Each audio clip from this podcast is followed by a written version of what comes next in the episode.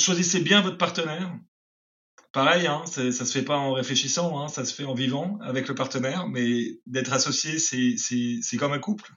il, y a des, euh, il y a des hauts et des bas, mais l'histoire est merveilleuse.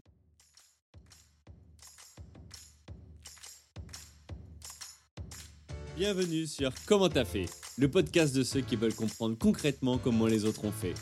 Je m'appelle Julien Hatton, je suis cofondateur de l'agence de communication BuzzNative et je vous propose de partir ensemble à la rencontre d'entrepreneurs et dirigeants passionnés et passionnants, pas toujours dans la lumière, mais qui font pourtant rayonner leur structure et leurs équipes.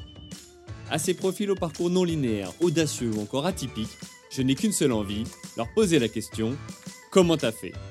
Si vous aussi auditeur, vous rêvez de découvrir les coulisses et le quotidien de nos invités, que vous soyez entrepreneur averti, débutant ou en devenir, abonnez-vous et embarquez avec moi chaque semaine pour des épisodes d'une heure qui vous feront gagner des années d'expérience. C'est parti Bonjour chers auditrices, chers auditeurs. Aujourd'hui j'ai le plaisir d'accueillir Christian de Valner, cofondateur de la marque Italians Do It Better, la marque d'une génération qui milite pour le bon goût. Salut Christian Salut Julien. Alors Christian, je suis ravi de t'avoir sur le podcast Comment t'as fait les rencontres d'entrepreneurs. Euh, j'ai découvert ton parcours suite à un échange avec ton équipe communication marketing et j'ai tout de suite été intrigué. Outre le fait que vous êtes deux associés, hein, l'un venant du conseil en stratégie et l'autre de la publicité, euh, Marine de ton équipe m'a parlé de toi, Christian de Valner de Fronstein, et j'ai pas trop compris pourquoi un Français avec un nom sonnant allemand avait monté une marque italienne. et, avec un nom de marque anglais. et voilà, il y a un nom de marque anglais. Alors, ensuite, j'ai eu la chance de discuter avec toi. Euh, ce qui devait durer 30 minutes a finalement presque duré deux heures. Quoi ton expérience à mes yeux, tu vois, intéressante et inspirante et, qu'on a bien fité. Euh, du coup, ce que je propose pour l'épisode d'aujourd'hui, euh, c'est de revenir sur ton parcours en trois grands chapitres. le premier, c'est comment tu as fait pour passer d'un cabinet de conseil à la création d'une marque italienne de food? Euh, ensuite, on évoquera comment tu as fait pour en faire une marque forte et être référencé en grande distribution. Et puis enfin, on, conclura par comment tu as fait pour gérer la crise du Covid-19 et quels impacts sur ton activité. OK pour toi? Avec joie. Allez, c'est parti. Euh, bah, écoute, déjà, avant d'entrer dans le vif du sujet, est-ce que tu peux nous présenter Italians Do It Better, nous donner euh, voilà, plusieurs euh, chiffres clés, concepts, etc., pour qu'on comprenne ce qu'est cette marque? Absolument. Alors, Italians Do It Better, c'est une marque euh, de produits alimentaires italiens que nous vendons principalement en grande distribution. C'est une marque que nous avons lancée avec Patrizio en 2016. On a démarré chez Monoprix et aujourd'hui, on est présent dans un petit peu plus de 3000 points de vente, principalement en France à 90%, puis aussi un petit peu en Suisse, chez Manor, en Belgique et des zones d'export un peu euh, ponctuelles, mais euh, on retrouve des produits en Australie, en Corée et dans des pays euh, comme ça un petit peu plus lointains. Ok, bah, écoute, top, merci pour cette introduction. du coup, vu la mienne d'introduction, ma première question que j'ai envie de te poser, c'est pourquoi ce nom de marque Italians Do It Better alors, Italians Do It Better, c'est un nom de marque que, Patrizio, mon cher associé, a, trouvé. Et euh, à l'origine, quand on a démarré notre business avec Patricio, on travaillait sur une première marque qui s'appelait Al Dente La Salsa. Et Al Dente La Salsa était spécialisée sur la revente dans les épiceries fines. Et quand on est passé en grande distribution, je vous raconterai tout à l'heure euh, euh, comment, euh, on a dû trouver un nom de marque pour la grande distribution un nom de marque qui s'adresse à tous. Et quand on dit à tous, on doit quand même cibler notre clientèle. La clientèle qu'on ciblait avec Patrizio, bah, c'était les 25-48 ans CSP+.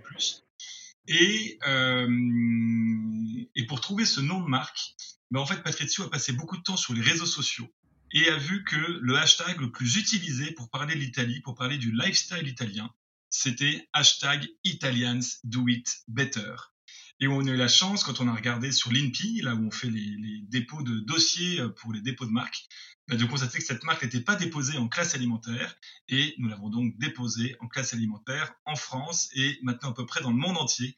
Parce qu'on trouve que c'est un nom de marque qui nous permet de, véhiculer justement un bon, un bon lifestyle qui exprime bien ce qu'on met dans nos, dans nos produits et dans nos sauces. Et donc on a voulu euh, euh, sécuriser ça et, l'utiliser euh, pour le, développement de la marque. donc concrètement, Italians Do It Better, quand tu tapes Italians Do It Better sur Google, tu vas avoir entre 20 et 30 millions de résultats. là, quand tu tapes bah, nos concurrents, qui sont Sacla, Baril, Panzani, Garofalo, tu vas avoir quelques millions de résultats. Donc, c'est mmh. une marque que les gens ne connaissaient pas encore, mais qui évoque quelque chose.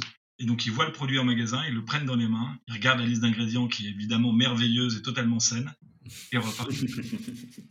ok, euh, c'est génial.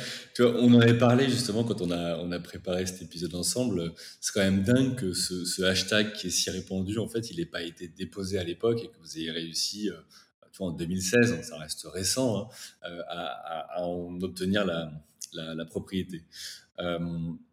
Du coup, tu parlais de millions de euh, résultats dans Google. Est-ce que ça veut dire aussi que c'est plus compliqué, tu vois, pour ressortir sur, euh, sur justement les moteurs de recherche ou, pas du tout? Alors certainement, alors si on faisait une, une marque sur laquelle on faisait de la vente euh, sur Internet et on avait un site de e-commerce, je mhm. pense que ça serait effectivement plus compliqué pour pouvoir émerger avec le nom de la marque. Mhm. D'autant plus qu'à à l'origine, hein, rendons euh, euh, à César ce qui est à César ou à Madonna ce qui appartient à Madonna. C'est Madonna hein, qui avait créé ce nom de marque. En fait, elle avait à l'époque, il y a une trentaine d'années ou une vingtaine d'années, un amant, enfin un petit copain italien et euh, après avoir passé la nuit avec lui, elle s'est fait, fait prendre en photo par des paparazzis sur la terrasse de son hôtel en train de fumer une cigarette avec un t-shirt Italians do it better. et, et, euh, et, donc derrière ça, il y a un label de musique en Californie qui est assez gros, euh, qui utilise aussi ce nom de, qui utilise ce nom de marque, mais donc sur la partie musicale, pas sur la partie alimentaire. Et, euh, et, euh, et, écoute, on ne fait pas de vente euh, sur en e-commerce. Donc on n'a pas ce problème de, référencement. Et après, on est très actif sur les réseaux sociaux ou autres. Et, ça, pour le coup, c'est une carte qui a été euh, bien jouée. Ok, top. Euh, alors, ça va nous faire une, transition vers le, premier grand chapitre qui est comment tu as fait pour passer d'un cabinet de conseil à la création d'une marque italienne dans la food, notamment ce nom anglais en plus. Euh, tu vois, maintenant qu'on connaît sa, genèse, euh, c'est quoi l'histoire qui a mené à la, création de, cette entreprise? Alors, pour le faire très rapidement, euh, dans, mon, parcours professionnel, j'ai toujours pris des, décisions en fonction des, rencontres et des personnes avec qui j'allais travailler. Donc, j'ai démarré ma carrière en marketing chez Ricky Benkisser. Ricky Benkisser, c'est le leader mondial des produits d'entretien de la maison. Euh, et à l'époque, en tant que bah, au marketing, en tant que chef de produit, j'avais lancé la marque Vanish en France. Vanish et les tâches s'évanouissent. Et oui. Un packaging euh, pour enlever les, les euh, pour enlever les, les, les, un additif pour le soin du linge sur les euh, sur les vêtements. Et ensuite, je suis parti en conseiller en stratégie où j'ai passé dix ans là-bas. Et il se trouve, quand je travaillais, le conseil en stratégie, c'est un métier qui est passionnant. Hein. On change de, de, de, projet euh, tous les six mois dans des directions totalement différentes. J'ai travaillé dans la métallurgie, dans le voyage, dans euh, vraiment euh, le, à peu près dans la chimie, enfin vraiment dans plein de secteurs, plein de secteurs différents. Et, euh, et aussi, quand j'étais chez Advancy, j'ai beaucoup travaillé, mais j'ai aussi rencontré ma femme Jeanne. Mmh. Et quelques années après avoir rencontré ma femme Jeanne, euh, elle me dit euh, bah, écoute, viens, on va dîner euh, chez une de mes collègues qui s'appelle Jeanne aussi. D'accord, aussi. deux Jeanne. Deux Jeanne, travaillaient toutes les deux au magazine Elle. où ma Jeanne était responsable de la mode et Jeanne, l'autre Jeanne, était responsable de la beauté là-bas. Et l'autre Jeanne était et est toujours mariée avec Patrizio Micheli, qui est mhm. aujourd'hui mon associé. Et donc on se euh, retrouve pour dîner là-bas avec euh, avec Patrizio. On passe un très bon moment. On s'entend très bien, on s'amuse beaucoup. Euh, on arrive tous les deux un peu tard. Lui est arrivé d'Italie. Moi à ce moment-là, je travaillais sur pour Fram à Toulouse. Donc on se retrouve vers 22 h chez lui et on passe une, une, une, belle soirée qui se, qui se termine un peu tard.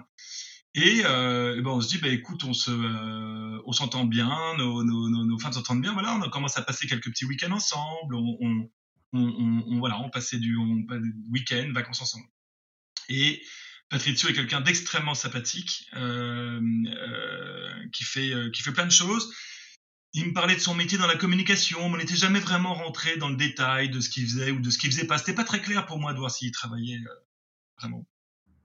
Et puis, euh, on était à Trouville euh, un week-end, et puis on, on, on, euh, on rencontre quelqu'un sur le port de Trouville, il me le présente, et puis euh, la personne passe, je lui dis, c'est qui? C'est le CEO de, de Gévaudan, qui produit des, des, des, parfums, à la fois pour des parfums de, enfin des fragrances, à la fois pour des parfums de niche, ou justement que vous allez utiliser dans la grande distribution, dans plein de, de produits de lessive ou ce genre de choses. Mhm. Et euh, j'ai dit, mais comment tu le connais? Ben, Il dit, bah, c'est un de mes clients, et puis on a des clients euh, en commun. Je dis, des clients en commun, mais donc c'est qui tes clients? Il me dit, bah, mes clients, c'est Vuitton, euh, Chanel, Prada, Balenciaga, enfin, des grandes marques de, hein. mode, exactement, des, des, bons et beaux clients, des grandes marques de luxe françaises et italiennes. Et donc, euh, je suis ok, mais donc t'as as un boulot Il me dit bah ouais, j'ai une agence, j'ai une vingtaine de personnes qui travaillent pour moi, ça marche. très bien. vraiment. ouais, ouais, j'ai un, boulot qui me prend beaucoup de temps. Euh. Il me dit mais toi tu fais quoi? Je dis ouais, je fais du conseil en stratégie. Il me dit ok, mais enfin bon, c'est quoi le conseil en stratégie? Et je dis bah écoute, en ce moment, euh, je travaille sur deux projets. Il y a un des projets, c'était la restructuration de Vivarté, Perté, c'était un gros groupe de, de, très gros groupe de, de, de, mode euh, en France avec des réseaux de boutiques très importants. Il y avait notamment euh, euh, la halle aux chaussures, euh, la halle aux vêtements, Crix, enfin plein plein de, plein de marques de, vêtements et de, chaussures. Ça c'était un gros projet sur lequel je travaillais. Puis j'avais un plus petit projet à côté qui était de d'emmener une petite agence de voyage qui faisait, je crois, un million cinq de chiffre d'affaires à ce moment-là, et un plan pour l'emmener sur 10 ans à 20 millions d'euros de, chiffre d'affaires.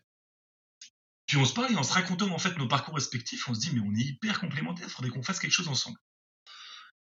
Puis les choses, euh, euh, la vie avance, il se passe un peu de temps et, euh, six mois après, on était sur une, petite île de rêve en face de, Rome, de la ville de, Rome.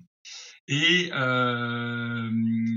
puis bah, on se dit, bah, écoute, peut-être qu'on y, qu'on y retourne sur ce projet. Alors qu'est-ce qu'on fait comme projet? Puis on se dit, il bah, faut qu'on trouve une, pourrait racheter une marque. On avait assez envie de racheter une marque. À ce moment-là, il y avait des, des euh, il y avait Opinel euh, qui était sur le qui était sur le marché. Voilà, il y avait des, des, des marques comme ça, un peu de ce qu'on appelle toujours les, les belles endormies qui, qui existaient sur le sur le marché. Se mais là, faut qu'on lève des fonds. On est connu par personne. Je veux dire, qui va nous donner de l'argent pour aller faire ça aujourd'hui? Il faut qu'on fasse nos preuves avant d'aller de, de, lever des fonds comme ça. Et puis, euh, il me dit, tu sais, moi, j'ai euh, mon agence de pub qui s'appelle Aldente et euh, bah, chaque année, j'envoie des cadeaux à mes clients. Et donc, en fait, je me fais envoyer des, sauces des, des, tomates d'Italie. Je faisais envoyer des cagettes de tomates, des tomates jaunes, des tomates rouges d'Italie. Et puis, je les cuisine dans ma cuisine. Je fais des, je fais des sauces, je les mets dans les pots. Et puis, j'ai mis une petite étiquette, ça s'appelle Aldente la salsa. Et j'envoie ça à mes, et j'envoie ça à mes clients. Puis bon, bah écoute, super. Il me dit, ouais, et puis en plus, mes clients, là, ça fait maintenant, c'est la deuxième année où je, le, où je le fais. Et puis mes clients me disent, mais où est-ce que je peux acheter, le, où est-ce que je peux acheter les sauces? D'accord. Et euh, il dit, bah écoute, comme il commençait à me poser la question, j'en ai placé quelques-unes euh, chez Colette. Et voilà, je sais pas, ça pourrait être euh, un moyen, faut qu'on voit, mais c'est peut-être un projet sur lequel démarrer, de se lancer dans l'alimentaire italien, haut de gamme, dans les épiceries fines, avec Aldente et la salsa. Et euh, on se dit bon, euh, écoute pourquoi pas, c'est un marché qui est assez euh, encombré, le marché des sauces tomates, mais euh, écoute on peut euh, peut-être, il faut qu'on on peut tenter le coup, voyons, et donc on fait ça en, tous les deux en, en, parallèle de notre job. C'est surtout Patrizio qui commence, donc il met ça à la, chez Colette, à la grande épicerie de Paris. et puis la première année, je sais pas, on a dû produire peut-être le 3000 pots, un truc comme ça. Vraiment, on produisait en saison, donc tac, mois de septembre, hop, avait décidé de ce qu'il allait produire pour l'année pour l'année suivante. Et en fait, moi, il se trouve que dans le conseil, ben, j'avais comme client euh, le Bon Marché et la Grande Épicerie de Paris. Mhm. Et euh, ben, j'avais les ventes euh, hebdomadaires. donc au début, ben, on livrait des pots le matin. Ouais. Et puis euh, souvent l'après-midi, on allait en acheter des pots. Une fois qu'ils étaient en rayon, on allait nous-mêmes acheter les pots. Acheter toi-même tes produits pour faire du, de la rotation. Pour, faire du sell-out. Mais, mais comme on est malin et que euh, et qu'on fait du conseil en stratégie, on se dit peut-être que ça va pas être rentable comme modèle. À terme, non. peut-être que ça va pas marcher sur la durée. Et donc au, au, au début, euh, Patrizio et sa femme ont commencé à faire pas mal de d'animations euh, dans le magasin. Et puis des animations, des animations. Puis moi, je voyais semaine par semaine les ventes, le sell-out euh, euh, augmentaient, et, au bout d'un moment, les produits qui arrivent dans le top 10 des ventes de la grande épicerie. Hmm. on se dit, bah, écoute, il y a peut-être quelque chose à faire.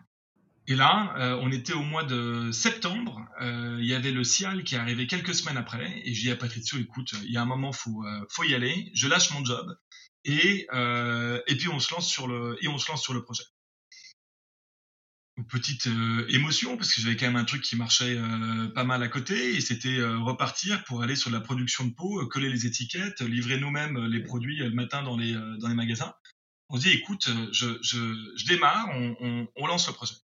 Et donc c'est comme ça qu'on a démarré Al dente la salsa. D'accord. On a trouvé un distributeur en France. Donc bien que nous dans, le, dans, le, dans, dans, notre société, il y a Al dente la salsa hein, qui est la marque d'épicerie fine. Euh, sur laquelle on a travaillé pendant six mois, on a, on a, développé, le, le, on a développé la gamme, on est passé sur une douzaine de, de, de références.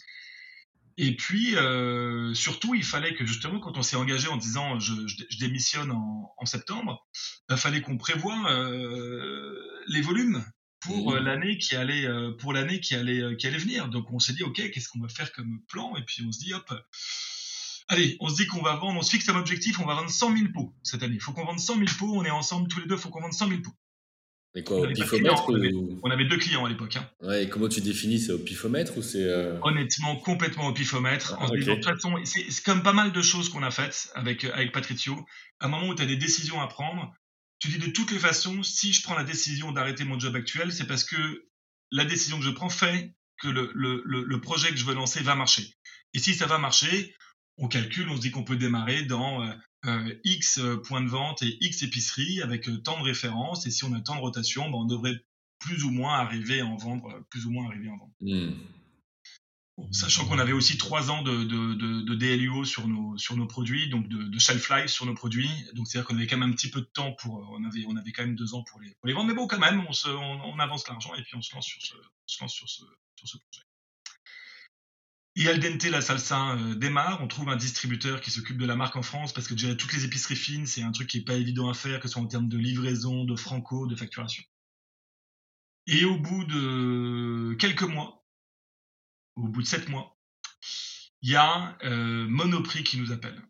Et ce qui est pas mal, ce qui était une bonne nouvelle parce que parce que les épiceries fines, c'est un business qui est magnifique. C'est une relation, et j'en étais, j'étais encore ce matin avec une épicerie fine.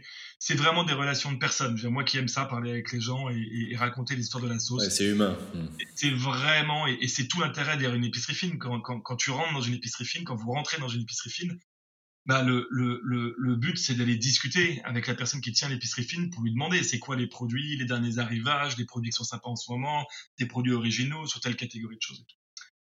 Mais la seule petite chose, c'est que pour faire du bise en épicerie fine, faut être souvent très très gros, une marque très installée, ou souvent c'est des produits qui vont aller en épicerie fine et ce qu'on appelle en RHF, en restauration hors foyer. D'accord. Ouais. Mmh. Okay. Et sur les sauces tomates, quand tu fais même quand on fait une très bonne sauce tomate, on est présent en épicerie fine, ça c'est super et ça cartonne. Après en restauration, soit tu es un très bon restaurant et dans ces cas-là tu fais toi-même ta sauce tomate, soit tu es un restaurant qui est plus entrée de gamme, et dans ces cas-là, tu vas pas prendre des sauces tomates qui sont valorisées comme celles qu'on fait, qu'on, fait nous. Mmh. Donc, il fallait qu'on trouve une autre source de business pour se, pour se développer. Et c'est là où Monoprix nous appelle et nous dit les garçons, on a remarqué votre marque euh, à la grande épicerie, qui nous mettait beaucoup en avant. Hein. On avait, euh, ils avaient fait toute leur communication euh, sur sur Al dente la salsa, donc ils avaient acheté des quatrièmes de couve où il y avait la pub pour la grande épicerie, au milieu en gros le produit euh, Al dente. Ils avaient fait toutes les devantures de la grande épicerie avec euh, les pots de sauce Al dente la salsa, donc c'était génial. On avait, on avait, ouais ouais, c'était c'était euh, c'était vraiment vraiment chouette. On avait été bien bien accompagné par Laurent Trégaro et toute son et toute son équipe. Et, euh, et Monoprix nous appelle, nous dit bah écoutez, moi je voudrais voir Al dente la salsa dans les magasins. On se dit génial. Euh, c'est tout ce qu'on voulait. Donc euh, on rentre dans la grande distribution, mais c'est encore là, c'est la partie magnifique de, de, de, de, la grande distribution où tout est, est sympathique, on échange, de voir comment bien faire les choses et tout ça. Et Monoprix nous fait confiance parce qu'ils nous disent, bah écoutez, on va vous lancer, on va vous démarrer dans, euh, dans nos 280 points de vente euh, direct. Donc, et là, tu passes dans une dimension. De, ouais. Belle marque de confiance et absolument une autre, une autre dimension on se dit bah parfait, on va démarrer sur euh, sur euh, sur Al dente. Et quand même entre temps, ce qu'il faut voir, c'est dans l'année qui s'était écoulée, bah, Al dente la salsa, euh, d'une part c'était bien développé dans les épiceries fines, et puis d'autre part on a commencé à travailler avec des chefs étoilés. Mmh. On avait lancé euh, des pâtes au gluten sain, on pourra en reparler euh, après. Euh, mais qui était utilisé par plein de chefs étoilés, par, euh, par euh, le piège, Georges Blanc, enfin voilà, plein de chefs qui, qui l'utilisaient, dans les épiceries fines de plein d'autres chefs. Donc il y avait euh, Cyril Lignac qui a fait le, toute une partie du confinement avec des, des, produits, les bouteilles d'huile et compagnie, al dente euh, sur son les cours sur M6 et tout. Donc voilà, vraiment des gens voilà, qui nous faisaient confiance, qui nous accompagnent. Et on se dit, mais en fait, le produit al dente, il est quand même assez valorisé. Le, le, pot est vendu environ euh, entre 8 et 9 euros, ce qui est beaucoup trop cher pour de la grande distribution. Mmh euh, et en plus, nos clients, bah, ils vont pas comprendre euh, de dire, bah, attends, pourquoi, pourquoi mon produit al dente la salsa, je le retrouve en, en grande distribution? Et donc on se dit, non, il faut qu'on crée une autre marque qui soit dédiée à la grande distribution. Et donc là, je me suis fait une nuit blanche. Hein. comme souvent, j'en ai eu plein euh, des nuits blanches. Hein. j'ai fait tout. Là, je, fais une longue histoire en cours, hein, mais j'en ai fait plein des nuits blanches. Et, et, là, je me dis, mais c'est pas possible parce qu'on va dans un mur avec cette histoire de marque. On va perdre nos clients al dente, puis en plus, ça va pas marcher. chez Monoprix et les autres, quoi. Hmm. Exactement. Donc je dis ça à Patricio. Il se trouve que par hasard, vraiment par hasard, on passait, on c'était au moment des, vacances de Noël, on, on les passait, on était à 300 mètres l'un de l'autre dans une station de ski. Euh, et, je l'appelle, je lui dis écoute, on va dans un mur, faut trouver euh, autre chose. il me dit ah, on va pas créer une autre marque et tout, c'est quand même euh, c'est quand même compliqué et tout. Mais dit bon écoute, on, en reparle. Et le lendemain matin, il m'appelle à 7h du mat et il me dit Chris, j'ai trouvé, on va appeler la marque Italians Do It Better. Et donc là, ça fait écho avec ce que tu disais tout à l'heure. Il dit j'ai regardé sur l'INPI, la marque est pas déposée. Et effectivement, on regarde l'historique de l'INPI et tous les six mois, tu avais des demandes de dépôt de marque mais de plein de, gens, de gens qui avaient des, des, chaînes aujourd'hui de, de, magasins alimentaires très connus dans d'autres secteurs d'activité, mais très connus. Enfin voilà, il y avait plein, plein de demandes. On se dit, bah, écoute, on tente, hein, on, fait la demande. Donc on fait la demande. Et puis derrière, on dit, bah, faut quand même qu'on appelle Monoprix pour leur dire qu'on euh, ne va pas leur livrer euh, al dente la salsa, mais qu'on va leur livrer Italians do better. On appelle notre acheteuse, Zaineb, je la cite parce qu'elle a été fantastique, elle nous a vraiment accompagnés depuis le, depuis le départ. Et, et, elle est une mais les garçons, là, je crois que vous n'avez pas compris. Moi, Al dente la salsa, je l'ai vu en communication, c'était en quatrième de couverture de tous les magazines quand euh, la grande épicerie a fait sa com. Hmm. C'est la marque que je veux. Moi, hmm. je ne veux pas une autre marque. Et on lui dit, mais non, mais tu te trompes, Zaineb, toi, tu es une foodiste, tu connais hyper bien l'alimentaire. En revanche, tes clients, les clients Monoprix, ils connaissent pas encore le, le, al dente la salsa. Alors qu'Italians do it better, toute la génération 25-48 ans qu'on a envie de recruter, et eh ben celle-là, ça va leur parler. On dit franchement, je suis pas sûr. On dit fais venir ton assistante Kaina dans le, dans le bureau, Kaina qui doit avoir 26-27 ans. Kaina arrive dans le bureau, et là merci aussi Kaina, c'était pas préparé. et on dit à Kaina, et Kaina, tu connais la marque Italians do it better? Et il répond, bah ouais, je vois ce qu'est la marque. Je ne saurais pas dire, je, je, visualise pas de produit, mais la marque, ouais, la marque, je, elle me dit quelque chose. Elle, ouais, ouais, je la, connais la marque. Mmh. Et Zeynep, ben voilà, c'est ça qui va se passer pour tous tes clients. Écoute. C'est comme ça qu'on a démarré. Et Zeynep nous a dit, écoutez, on se lance. Si jamais ça ne tourne pas, les produits prennent pas et tout, vous faites une reprise de l'ensemble. Mais voilà, on démarre. Et c'est comme ça qu'est né Italians Do It Better en mars 2016, euh, je crois, qu'on a lancé merci pour cette euh, belle histoire. Je dois dire qu'en vrai, normalement, je, pose 15 000 questions dès le début. Je t'ai laissé la finir euh, parce que euh, voilà, elle est hyper intéressante et ça nous permet de, comprendre tout, le cheminement. je vais quand même revenir sur certaines étapes parce que tu disais oui, alors Patrizio, il a mis chez Colette. Ok, mais tu vois, moi, si je veux mettre un produit chez Colette, comment tu fais? Comment il a fait? Toi, est-ce qu'il avait du réseau, pas du réseau? Euh, tu vois, tu, tu nous dis, bon, on, se met à aller à la grande épicerie, etc. Mais, mais tout ça, tu vois, c'est en, concret, comment je veux dire, vous avez fait, parce que vous étiez encore en, side project pour l'instant. Enfin, il y a plein de choses sur lesquelles j'aimerais revenir. Euh. Alors, il y a une chose, non, mais tu as, raison, et, c'est une chose, nous, qui a été fondamentale, et c'est aussi ça dans notre association. Il y avait, euh, il y a bien sûr nos, nos, compétences respectives avec Patricio. On a tous les deux un réseau dans nos compartiments respectifs qui est bien, euh, qui est bien étoffé. Et il se hmm. trouve que Sarah Andelman, euh, la fondatrice de, du magasin Colette avec, euh, avec sa maman, est une des meilleures amies de Patricio. Donc, ça, ça peut aider, mais, mais, sincèrement, je, je, crois, et, et, pour les gens qui connaissent un peu ce qu'a été le, le, le,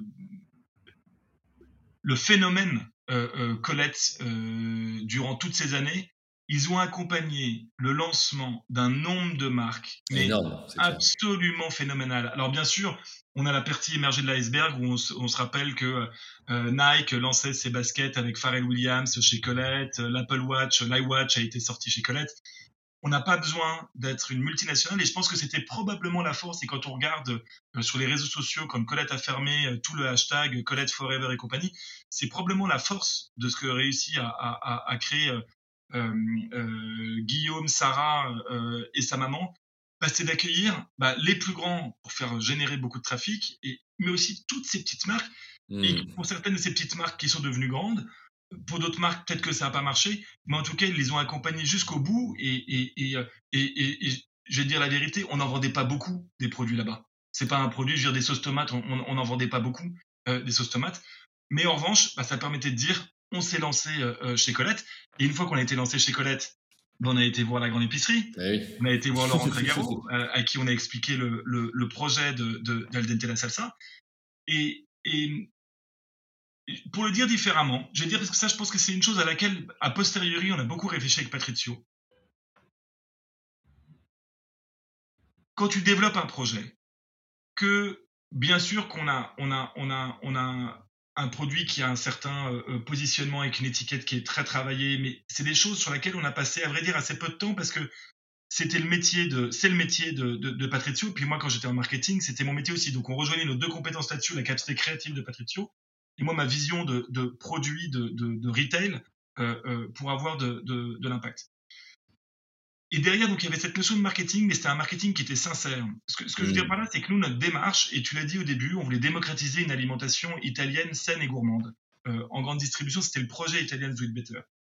Avec Aldente la salsa, c'était le point de départ aussi. Le point de départ, Patrizio, qui donc italien, un fan de cuisine italienne, et moi je suis aussi un petit, enfin je suis pas italien du tout, mais j'ai vécu en Italie pendant deux ans et maintenant je parle encore plus que les Italiens. Mais le but, c'était de se dire que en Italie, Patrizio a grandi dans une maison où il récoltait les tomates en saison. Tu les mettais dans des bocaux, on appelle un pelato, tu mettais dans des bocaux que tu pasteurisais, tu le mettais à la cave. Et chaque fois que tu voulais faire une sauce, soit toute simple avec des tomates fraîches que tu coupais comme ça dans tes pâtes, soit un peu plus travaillé, tu allais chercher un bocal de tomates, tu le vidais et tu faisais ta petite préparation. Hmm. Et donc tu travaillais avec des tomates de saison qui avaient du goût, qui étaient bonnes, tu n'avais rien besoin d'ajouter dans la recette. Et le point de départ d'Aldente la salsa, c'est vraiment celui-là, c'est de retrouver le goût d'une sauce comme si elle venait d'être préparée à l'instant. Hmm. Et, donc, quand, quand, tu racontes ça, donc ça c'est ta promesse, c'était la promesse de la marque. Et ensuite, nous, la meilleure preuve, parce que derrière une promesse, il bah, faut une reason to believe pour assurer cette, cette promesse. Tu ouvres le pot et on fait goûter les produits froids à la cuillère. Hmm. Et à chaque fois, et je peux vous dire, j'étais encore sur un salon euh, Auchan et un salon Carrefour la, la, la, semaine dernière, donc deux salons où il y avait des magasins qui ne connaissaient pas, et on faisait cette démarche-là. Et au début, quand on parle, les gens disent ouais, ouais, ouais, ouais, encore une jolie histoire, un joli storytelling et tout, mais il n'y a pas forcément grand-chose derrière. C'est à chaque fois le visage des gens, c'est un petit peu comme dans Ratatouille, tu sais, quand il y a l'inspecteur le, le, qui va remanger euh, euh, euh, la ratatouille dans le resto à la fin. Et il a une espèce de flash comme ça qui revient en arrière où il se retrouve à table avec sa grand-mère qui lui préparait la ratatouille. Et les, les, les, gens, quand ils goûtent la sauce, notre, la, la, la pomodoro sur Italian Sweet Better ou la queca sur Al dente la salsa, qui est une sauce, une tomate basilic faite avec des tomates fraîches, coupé en cubes de 16 mm, de l'huile d'olive extra vierge, du sel, du poivre et une feuille de basilic. Tu as vraiment et à chaque fois l'impression que le produit vient d'être cuisiné. Et donc c'est un goût qui est foncièrement différent de celui qu'on a l'habitude de trouver dans d'autres produits, que ce soit en grande distribution ou euh, euh, même en épicerie fine. Et mmh. donc, ce que je voulais dire, c'est quand tu arrives avec cette sincérité-là et, et cette passion-là, bah, jusqu'à maintenant en tout cas, et je croise les doigts, je touche du bois à peu près tout ce que je peux pour que ça continue comme ça. Mais, ça marche et les gens t'accueillent. Et, des, enseignes comme la Grande Épicerie, je pense qu'on peut les saluer, euh, euh bah, nous, euh, euh, Aldente la Salsa, mais aussi plein d'autres groupes. Ils accompagnent le lancement de plein de marques. Si ta marque fait du sens, que les choses sont faites avec bon sens et avec sincérité, franchement, ils accompagnent le lancement. Toujours. Ouais, mais je, enfin, rejoins ton avis et, tu vois, ça, me fait poser pas mal de questions aussi sur votre lancement parce que on voit effectivement le, positionnement et je me dis, mais alors toi, tu viens du conseil en stratégie, Patrizio euh, de, la créativité, euh, marketing, enfin tu, as cité tous ces éléments-là. vous êtes jamais confronté à quelqu'un qui dit les gars, je comprends pas trop la répartition des rôles, qui cuisine, en quoi vous êtes légitime parce que t'es ni chef, t'es toi. Et comment vous avez, tu apporté ce côté vraiment, bah, c'est l'Italie peut-être profonde que Patrick a connu, ça vient de là, mais passer de 3000 pots à 100 000, bah tu fais plus la cuisine chez toi, quoi. Comment ça s'est passé? Oui, alors après, ce qu'il faut voir, c'est que même aujourd'hui, on est plutôt euh, on est, on est, euh, on, dépasse là, on a dépassé euh, là il y a quelques, il y a, il y a deux mois le million de pots vendus sur l'année, sur l'année 2021. Ouais, c'est beau. donc les volumes ont augmenté, mais ce dont il faut avoir conscience, c'est qu'en tout cas à ce stade pour nous, c'est un, c'est un, ça reste extrêmement faible comme, mmh. comme, comme volume. Et, et alors après, j'invite euh, les, auditeurs aller voir sur, euh, sur Insta ou sur, euh, ou sur nos sites internet parce qu'on a des vidéos de, de, production. Quand tu fais une, une, sauce dans ta cuisine, tu vas la mettre dans une. Tu vas préparer là, tout ce qu'on s'est dit, l'huile d'olive, les, cubes de tomates, machin, puis tu vas mettre ça dans ta poêle et puis rajouter les, les, ingrédients dans ta casserole et rajouter les ingrédients dessus. Quand tu fais une sauce, quand tu produis par plusieurs dizaines de milliers de pots, ou par par milliers ou par dizaines de milliers de pots en fonction des tailles de tes productions. À la fin, c'est des grosses casseroles. C'est mmh. pas plus compliqué que ça. Hein. C'est toujours des tomates qui sont toujours coupées en morceaux et on les met dans la casserole. Au-dessus, on met de l'huile d'olive extra vierge et au-dessus, on met les différents ingrédients et on a une grande une grande euh, euh, cuillère en bois euh, comme ça, et, derrière il y a un système de reversement et d'embouteillage dans des pots, et puis ensuite ça va dans un, dans un autoclave pour la pasteurisation. Mais ça, comment tu fais tu vois? Moi, ce qui m'intéresse, toi, dans le, concret justement de, de passer à cette étape-là, c'est euh, est-ce que du coup vous louez un labo et vous faites euh, tous vos pots pour alors, il y avait, Il y avait qui a trouvé quand il avait démarré ça. Ouais. Il cotisait l'année où je parle de la transition entre le moment où il les faisait lui, chez lui, et le moment où il les vendu chez, Colette. À partir du moment où ça a été commercialisé chez Colette et la grande épicerie, c'était plus Patrizio qui faisait les sauces dans sa. Ah oui, j'imagine bien. et donc là, on, on, on travaillait euh, dans un endroit euh, assez merveilleux dans le Cilento, qui est à une heure et demie au sud de, de Naples. Euh, et c'est un endroit qui est très intéressant parce qu'il est, il est, il est protégé, les terres sont protégées par des grandes montagnes. Ce qui mhm. fait qu'il n'y a que des agriculteurs dans cette zone-là qui sont auto-organisés entre eux pour les systèmes d'irrigation des terres et compagnie. Et de l'autre côté, il y a une route et de l'autre côté, il y a la mer. Donc c'est une zone qui est totalement protégée de, de, de, de, tout ce qui peut arriver et ce sont des passionnés de la terre et bah, de faire les choses et de l'agriculture avec, euh, avec, euh, avec bon sens. Donc, cette personne avec euh, Francesco, avec qui on a, avec qui on a démarré le, le, projet, nous a accompagné les, nous a accompagné les deux premières années sur, les, sur les productions. Et vraiment, je peux pas dire que, et comment est-ce que Patricio l'a rencontré bah, Un peu comme toutes les rencontres qu'on a fait ensuite avec les différents ateliers avec qui on travaille c'est que euh, euh, bah, on, on, prend un avion, on se dit ok dans quelle zone on veut tourner? Bah, si c'est la zone de soit dans le Piémont, soit la zone de Naples, soit la Sicile, qui sont nos, trois grandes zones de, de, production. On prend un avion, on atterrit, on a un point de chute qui est le premier resto. On sait qu'on va se faire un resto. D'accord. On essaie de trouver un bon resto. Petite, euh, bon resto, c'est une petite taverne, un truc simple, hein, mais, mais qui soit dans lequel les gens cuisinent bien, où il y a des bons produits de base. Et euh, on va dans le resto, et puis là on commande plein de trucs. Et puis on goûte. On goûte les artichauts, les, les croudes, ils ont une, une culture de, de, des fruits de mer crus euh, euh, dans, le, dans, dans, ce coin-là qui est absolument merveilleux. On goûte plein de choses. Et chaque fois qu'on trouve un truc très bon, on dit hey Sergio, où est-ce qu'on peut le trouver cette, Où est-ce que tu l'achètes celle-là Puis c'est un tout nous dit ah bah tiens, mon, mon l'oléiculteur, il est là. Ah bah tiens, en termes de tomates, t'as un gars qui travaille hyper bien, qui est agriculteur, il fait ses tomates là-bas, c'est vachement intéressant. Va voir comment il travaille. Et puis comme ça, on va dans, rencontrer le premier, puis le premier, on parle une heure avec lui. On voit si on peut faire des choses ensemble ou pas, c'est pas grave, on a passé un bon moment. Et puis ensuite, on va chez le second, puis chez le troisième, et ainsi de suite. Et c'est comme ça qu'on a fait toutes nos rencontres euh, euh, depuis le départ, avec une espèce de, de, de, de bouche à oreille. Euh, J'ai donné un exemple.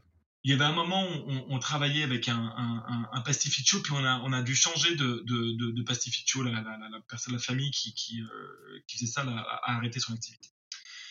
Et donc, on cherchait un nouveau pastificio. On a appelé notre fournisseur de carton dans le coin en disant Mais tu connais pas des jeunes qui sont en train de se lancer là? Parce que on aime bien, comme ça, on peut s'accompagner et puis grandir ensemble sur un truc.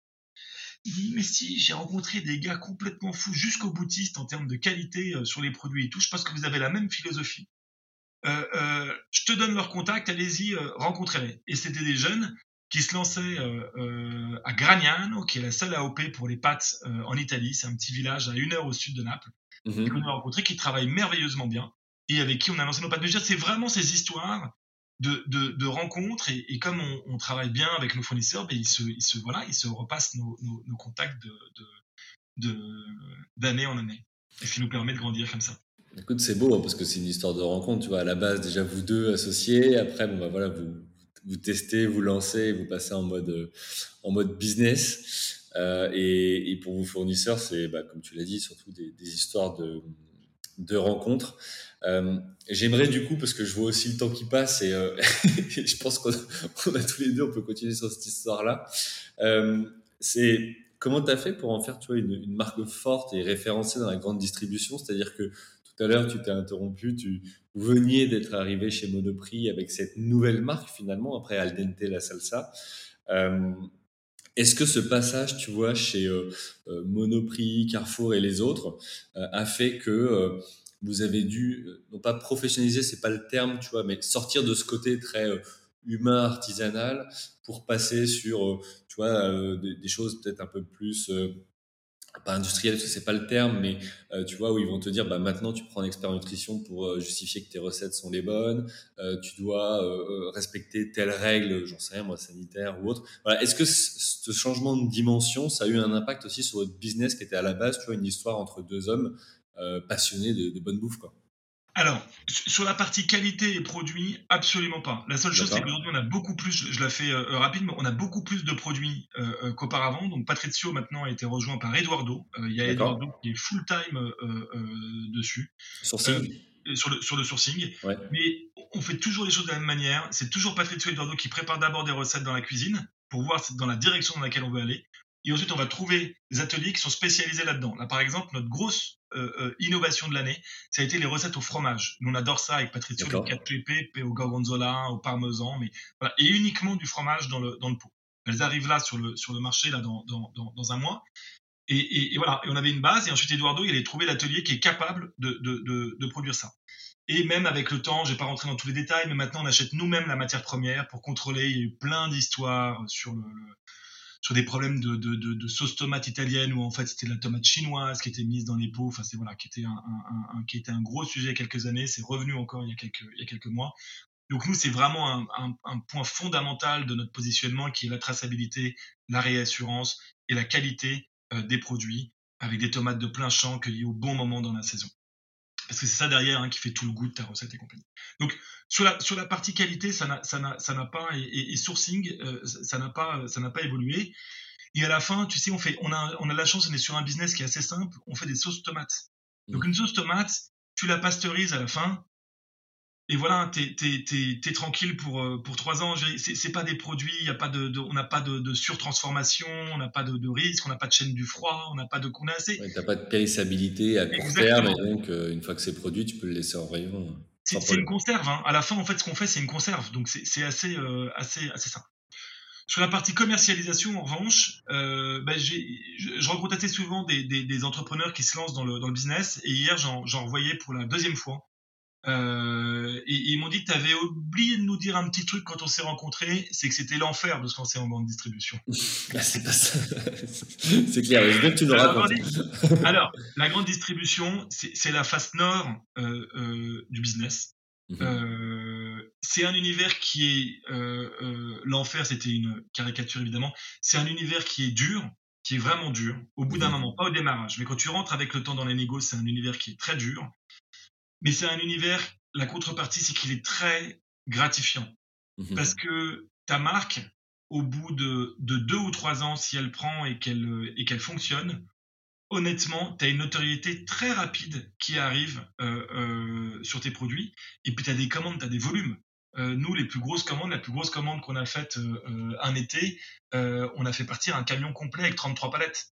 Hmm. Donc ça, c'est des choses quand tu es entrepreneur et que tu te rappelles trois ans auparavant, parce que ça, c'est pas une blague, quand on était avec Patrizio, qu'on recevait les pots de sauce, à l'époque, on n'avait pas d'étiqueteuse, on avait nos bandes d'étiquettes, on les collait à la main, on les remettait dans les cartons, on mettait dans le coffre de la voiture, et puis on allait livrer les premiers magasins. C'est comme ça qu'on a fait la première année. Ah tu te dis waouh, le, le, le, on, a, on, a changé de, on a changé de cadre, en fait, de, de, de jeu.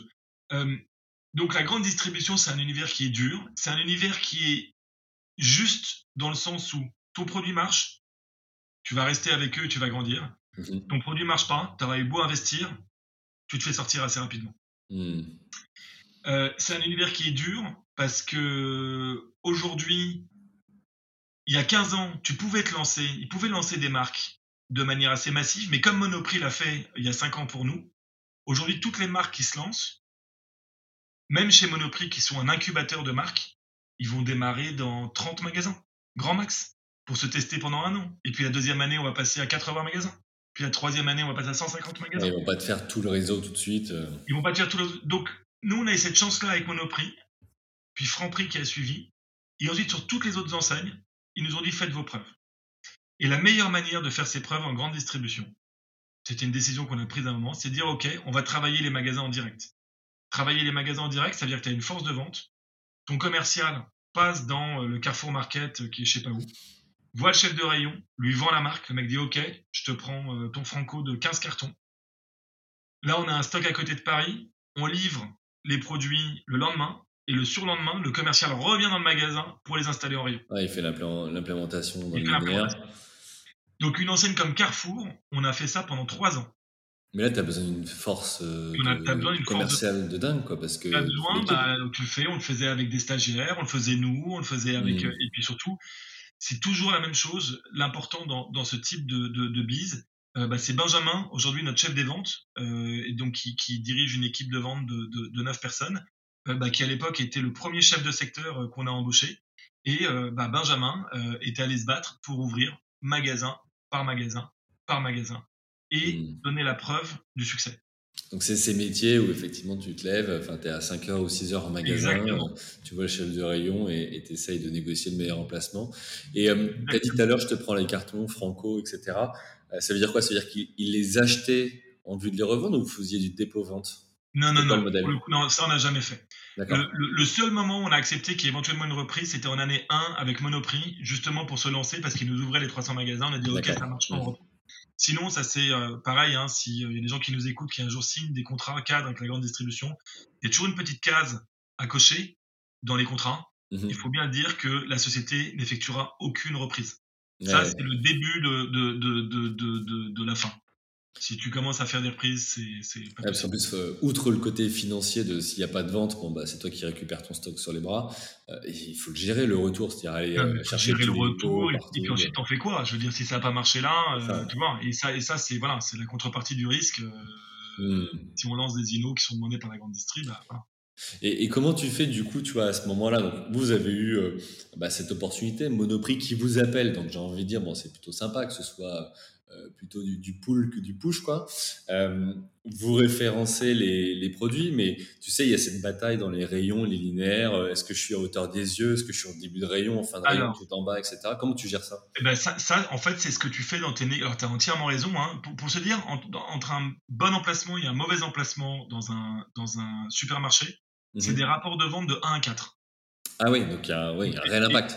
C'est c'est- c'est majeur quand tu te lances. Hmm. Et, et ça, pour le coup, là, ça fait écho à, à ma première expérience chez Reckitt Benckiser où j'avais travaillé sur, euh, sur Vanish. Le succès de Vanish a été quoi? C'était un produit qui avait un principe actif, qui était l'oxygène actif, qui faisait que ça marchait mieux que les autres. C'était, Mhm. il marchait mieux que les autres détachants pour le linge.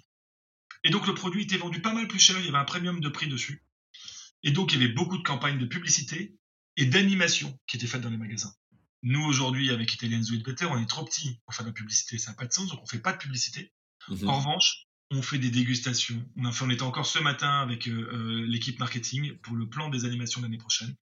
Et on fait, en grosso modo, plus de 1000 animations euh, euh, par an dans les magasins. Ah, énorme. Et, et donc ça, c'est fondamental. Quand on lance un produit, on se fait référencer. Il faut négocier avec l'acheteur central qu'on soit au bon endroit, effectivement, à hauteur des yeux dans le rayon. Ensuite, on fait une promotion sur Tract. Vous savez, les moins D'accord. 30% que tu reçois dans ta boîte aux lettres ou, Ouais. euh, ou sur ton appli. Et enfin, on coupe cette, cette promotion avec des animations. Et ces animations, ils sont faits par des Italiens et des Italiennes. Ça, c'est un point qui est fondamental aussi. Eh oui, pour aller avec le concept de la marque. ouais. ouais, avec le concept de la marque, et qu'on a nous-mêmes recruté qu'on a nous-mêmes formé. On a une personne qui est dédiée à ça au bureau. parce que d'une part, c'est les animateurs. Quand tu les formes toi-même, nous, on se rencontre avec les animateurs. Moi, je les, je les, je les rencontre tous. Que tu leur as bien expliqué la marque et qui sont heureux, ça les fait marrer de vendre. Parce que moi, ma hantise, c'est l'animateur est en voie dans les magasins, qui sont un coudé au poteau et qui attendent les gens qui passent et qui attendent de voir des gens qui s'arrêtent. Ça, c'est ouais. Tu une marque qui se lance, tu peux être à peu près sûr qu'il n'y a pas grand besoin de quelqu'un de dynamique, qui a envie, qui, voilà, qui, qui s'incentive sur le sujet. quoi. Exactement. Donc, il faut aller dedans à fond. Et pour aller dedans à fond, bah, il n'y a pas mieux que de motiver les gens par l'humain et leur donner envie de, de, de, et leur donner envie de travailler. Hmm. Donc ça, c'était un point qui était euh, euh, euh, fondamental sur le, la commercialisation des produits. Voilà, Donc toi, les magasins, tu leur dis, je vous vends les pots, enfin les pots de, de, sauce, on les met en rayon à tel endroit, et je vous assure que par contre, il y aura de la vente pour que vous ayez un intérêt finalement, parce que je vais payer moi l'animation. Donc c'est toi qui la paye, c'est pas le magasin qui exactement. paye l'animateur. Hmm. Exactement, c'est exactement ça. Okay. donc comme ça, au moins, la personne dit ok bon bah écoute euh, je démarre et puis euh, et puis on verra bien et, et, et jusqu'à maintenant on n'a pas perdu mais quand je dis pas un client ça n'a pas perdu un magasin il y a, il y a, il y a, il y a tous les magasins où on s'est lancé il y en a chez qui ça a pris beaucoup plus de temps que d'autres hein. ça veut pas dire que euh, le dire une, une quand tu as la direction d'un succès, ça ne veut pas dire que ça a été tous les jours. Non, c'est pas lisse. la vie entrepreneuriale, c'est pas ça. c'est pas ça. C'est-à-dire que directionnellement, ça fonctionne hyper bien. Il y a des choses qu'on a dû corriger, réajuster. Euh, voilà. Ouais, évidemment. Euh, mais, mais, mais, euh, mais, mais euh, ouais, ça, ça, ça, on a gardé tous nos clients. Et comment tu as fait pour gérer la, la, concurrence, tu vois? Parce que bon, là, on a effectivement l'histoire de ta marque qui arrive dans le rayon, mais Rumo, Panzani, Barilla et tous les autres, à un moment donné, quand ils vous voient arriver et que vous prenez la place dans les rayons où vous êtes à côté, ils réagissent. Tu vois? Comment comment tu as géré cette période-là? Alors, c'est effectivement un marché qui est, euh, qui est très encombré, le marché mmh. des sauces tomates. C'est en plus, c'est d'une part un marché qui est encombré et qui l'est de, de, de, plus en plus parce que c'est un marché qui, a la, qui, est en croissance à la fois en volume et en valeur, ce qui est pas okay. dans la grande distribution. Euh, mais il y a une autre chose qui est très encombrée sur ce marché de la sauce tomate, c'est euh, la liste des ingrédients sur les produits de nos concurrents. Là où quand je te parlais tout à l'heure de notre tomate basilic, on a donc six ingrédients dedans. Mmh de, de, tomates, sel, poivre, de l'huile d'olive extra vierge euh, et du basilic. Et un petit peu d'ail qu'on a mis dedans. Chez nos concurrents, c'est entre 15 et 20. Mmh. Allez, les dernières recettes sont à 10. Ça descend au fur et à mesure. On a mis une petite dynamique dans le rayon qui fait que la liste d'ingrédients euh, euh, diminue ouais, mais, mais, toujours, tu vas avoir, en fait, nous, on s'attache tellement à choisir une bonne, une, une, bonne, euh, une bonne tomate que, que ce qui fait qu'elle a le bon niveau en taux de sucre, en, en, en taux d'acidité. Et donc, on n'a pas besoin de rajouter de céleri, de carottes, de, de, de, de, sucre. Il y en a même qui rajoutent du sucre en tant que tel, ou du double concentré de tomate pour donner du goût. Enfin voilà, nous, on prend des ingrédients qui, à la base, ont du goût. Et, et le meilleur moyen de se, de se différencier quand tu fais de l'alimentaire, parce qu'on pourra parler de, de, de ben voilà, des, autres attributs après de la marque, mais l'élément fondamental, c'est que tu es du réachat parce que c'est bon. Il faut quand tu goûtes le produit, tu te dises waouh, c'est bon. Mmh. J'ai payé plus cher ce produit, mais je comprends parce qu'il est meilleur. Mmh. Donc ça, c'est un premier point, qui est le goût, pour se différencier par, par rapport à la concurrence? Ensuite, tu as un autre point, qui est la love brand. Ça, c'est une chose. L'école, pour nous tous dans la food tech, c'est Michel Augustin qui a réussi à créer ça. C'est créer un lien ouais, mmh. entre ta marque et le consommateur. Ça peut être par plein de choses sur le packaging. Déjà, c'est un packaging sympa. Et ensuite, c'est plein de petites euh, blagues, de petites choses, de choses à gagner. Voilà, plein de, vraiment un lien qui parle, où la marque parle au consommateur. Elle avait un objectif en arrivant sur le marché et elle lui parle. Et effectivement, c'est plus sympathique quand tu ouvres ton placard. Bah, c'est plus sympathique de tomber sur un packaging euh, d'Italians Do It Better ou de, ou de Michel Augustin, j'en sais rien, que euh, un pot Barilla. Qui, ils existent et c'est très bien et c'est super, mais voilà, quand tu loues, il y, y, a une chose qui est un peu plus travaillée et, et, et qui peut donner un peu le smile quand, mmh. quand, quand tu ouvres ça. Euh, et puis la dernière chose, euh, c'est la responsabilité sur laquelle on travaille. Je parle des éléments pour se différencier. Hein. Donc on a parlé du ouais, de la love brand. La troisième, c'est la partie responsable euh, et, qui est, et, qui est, vraiment fondamentale pour nous. C'est pas juste un, un, un, mot de vocabulaire, euh, qui est d'une part sur la qualité des ingrédients qu'on utilise et travailler uniquement avec des ingrédients de plein champ et de saison. Ça, c'est le premier point, qui est une chose que je pense personne ne fait aujourd'hui dans, dans, dans, distributions. Et euh, d'autre part, euh, Eh ben, un chiffre, je pensais que c'était à peu près normal, mais j'ai rencontré une personne qui est la tête d'une très grosse entreprise dans l'alimentaire. Il m'a dit, mais il faut que tu le dises parce que c'est incroyable. On n'a jamais jeté un pot de sauce. On n'a jamais rien gaspillé dans, dans, dans, dans ce qu'on a fait. Donc, on a fait des dons à des associations parce qu'on n'a pas réussi à vendre tous nos produits. Il y a des produits qu'on n'a pas vendus, donc on a fait des dons. On fait beaucoup, on utilise beaucoup les applications euh, euh, Too Good To Go ou des, des, des, des Phoenix, voilà, des choses comme ça, pour que des consommateurs qui nous connaissent, on le met sur notre site Instagram, ils peuvent venir euh, à notre bureau pour venir chercher les produits à des tarifs qui défient toute concurrence. Mais comme on a dit, même s'il reste pas beaucoup de shelf life, comme c'est une conserve à la fin, en fait, tout va bien. Vous pouvez même la garder encore plus longtemps que ce qui est écrit sur le, sur le, sur le couvercle. sur le couvercle. Et donc voilà, c'est les trois blocs sur lesquels on s'est appuyé le goût, la love brand et euh, euh, la responsabilité sociale d'entreprise pour pouvoir se différencier euh, par rapport aux, aux autres marques du marché. Hmm, ça veut dire que vous avez, en fait, une fois que vous avez prouvé quelque part un peu le concept par le goût, le produit, les ingrédients, comme tu dis, naturels et qui, qui vous différencient, derrière, vous avez travaillé tout cet univers de marque. Tu parlais tout à l'heure d'attributs de marque, tu parlais de, love brand, etc. Euh, il y a vraiment tout ce sujet-là que vous développez. Du coup, ça m'amène, tu vois, à une question qui est de dire euh, euh, comment vous avez aussi financé, tu vois, tout ce développement? Parce que euh, bah, du marketing, de la communication, ça demande des moyens, humains, financiers, temporels, euh, des compétences, etc. Euh, euh, financer aussi de la production quand elle grossit, quand, quand tu dis bon maintenant j'ai 280 Bien sûr. magasins fois x x x cartons, bon bah ça fait aussi voilà un peu de prod à faire. Comment vous avez aussi, tu vois, géré cette partie-là? Est-ce que c'est grâce aux ventes où vous avez financé sur fonds propres? Est-ce que vous avez euh, levé des fonds, des business angels? Voilà, comment vous avez géré le, le- la chose? Et euh, voilà, tu peux nous en parler? Non, mais t'as- t'as t'as raison, c'est un point fondamental. Et quand tu parlais des actions en magasin, hein, c'est comme ça que la marque s'est différenciée. Et, et- et aujourd'hui, le- plein d'enseignes qui nous appellent, majeures aujourd'hui, quand on a des référencements nationaux, ils nous disent, mais en revanche, vous continuez à faire hein, ce que vous faisiez dans les magasins en direct. D'accord, ils veulent l'animation. Ah. ouais. On a, on a reçu un texto là du, du, euh, du directeur de- du magasin Auchan-Vélizy. Hein, c'est un magasin qui doit faire à peu près 400 ou 500 millions d'euros de chiffre d'affaires. Et, qui a écrit à un de nos commerciaux en disant J'ai- vu votre carte euh, sur un de- le, bureau d'un de mes chefs de rayon. Je veux que vous veniez dans mon magasin. Je veux qu'on fasse les animations que vous avez l'habitude de faire parce que c'est génial et que ça met de la vie dans le, dans le magasin. Une fois qu'on s'est dit ça, tu as raison, euh, bah, tout projet entrepreneurial, euh, c'est sympa d'avoir un projet, mais c'est encore mieux quand euh, il faut qu'il devienne rentable et il faut qu'il se développe. Et, et pour ça, on a besoin de fonds. Euh, au démarrage, euh, on a financé euh, nous-mêmes, euh, Patrizio en, en, en, en compte courant, et puis moi bah, en ne payant pas euh, au démarrage alors que j'avais plus de, de, de- d'activité. Donc ça, ça a été jusqu'au démarrage chez Monoprix. D'accord. Une fois qu'on est rentré chez Monoprix, je crois qu'on avait signé Franprix qui arrivait derrière. À ce moment-là, on s'est lancé sur une levée de fonds. Ok. Une levée de fonds, comment on a fait? Euh, bah Déjà, comme à peu près tout ce qu'on fait, euh, parce que c'est un peu le fil rouge de ce que euh, on raconte depuis tout à l'heure, on l'a fait nous-mêmes.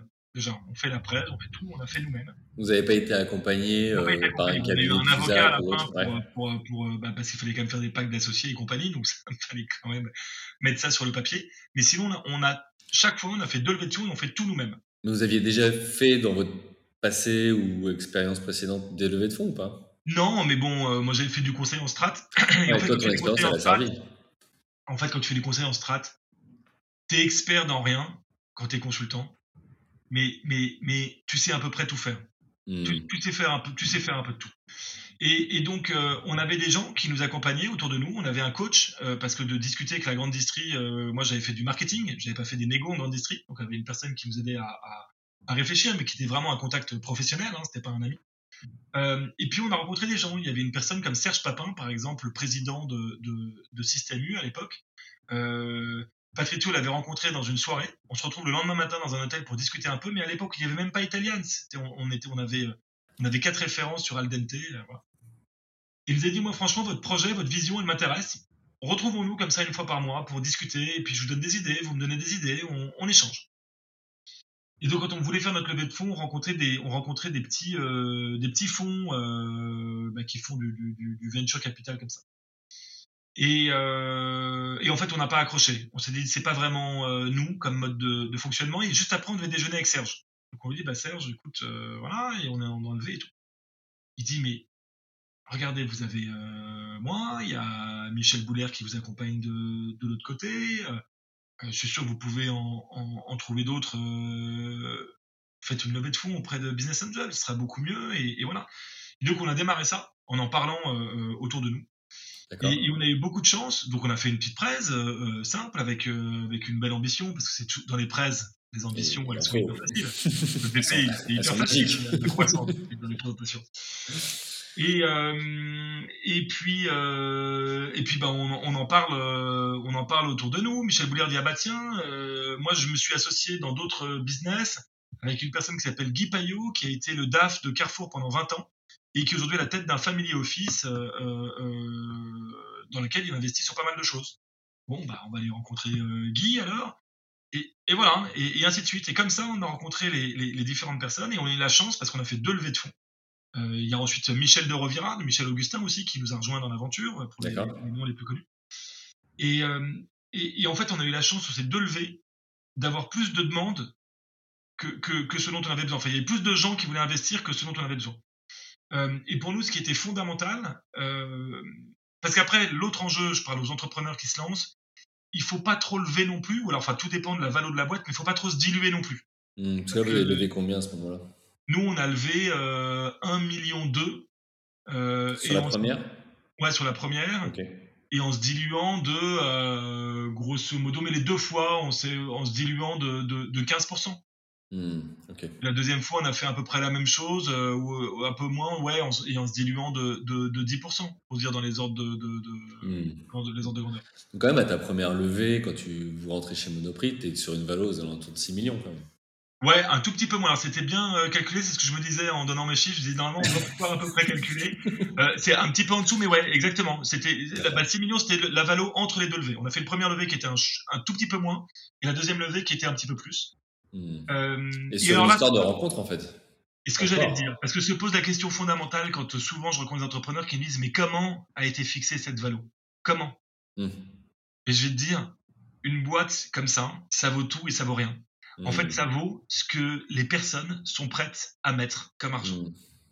Euh, donc, ce qui est sûr, c'est qu'il faut demander le plus possible, il faut dire le plus cher possible, euh, pour les raisons qu'on vient d'évoquer de, de, de, dilution.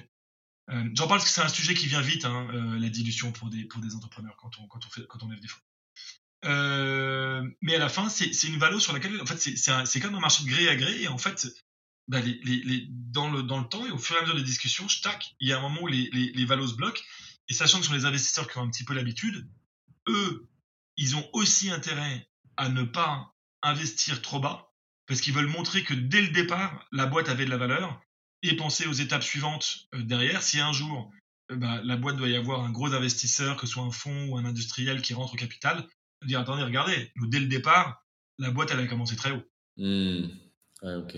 C'est intéressant aussi, toi, cette approche-là, parce que c'est pas forcément des choses qu'on a trop vues sur, euh, sur ce podcast et, et de, de, voir aussi ce sujet et de se dire, en fait, les investisseurs, ils ont aussi intérêt à, valoriser leur, leur, projet et participation quelque part.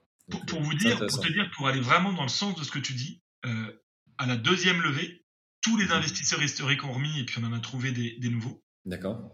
En remettant, les investisseurs nous ont dit non, la deuxième levée, la valo est pas assez chère. Faut que vous, allez mettre la boîte plus chère. Donc ils nous ont demandé de la mettre. Les actionnaires historiques nous ont demandé de la valoriser plus cher que ce que nous on avait proposé. Ok. Ah ouais. vraiment cette logique là. Et ce qui est fondamental, d'ailleurs, ça me fait penser à autre chose. L'argent, c'est une chose. Et, c'est bien, et il en faut, et on en a besoin pour avancer. On a des actionnaires, et, tant mieux s'ils si, si, m'écoutent euh, et s'ils nous écoutent, il nous accompagne. Je, ne peux pas te dire, il nous, c'est qu'on on prend le téléphone quand on a des questions, on a des questions qui sont bonnes, on a des questions cons. Euh, et ben il nous écoute, il nous mmh. encourage.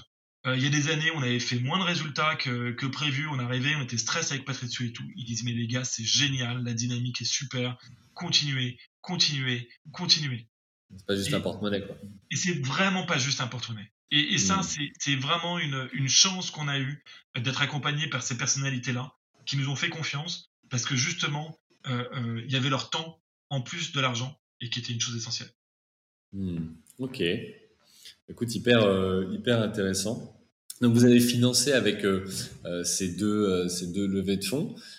Généralement, la question qu'on se pose, tu vois, quand il y a les levées, c'est est-ce qu'aujourd'hui le modèle est rentable Où est-ce que vous en êtes et, et, où est-ce que vous allez, en fait, avec finalement tout ça alors nous, on est, on est, euh, euh, on est à l'équilibre aujourd'hui. Enfin, c'est ce qu'on appelle en langage financier zéro moins ou zéro plus. Euh, je veux dire, on, on est, on est, on, on,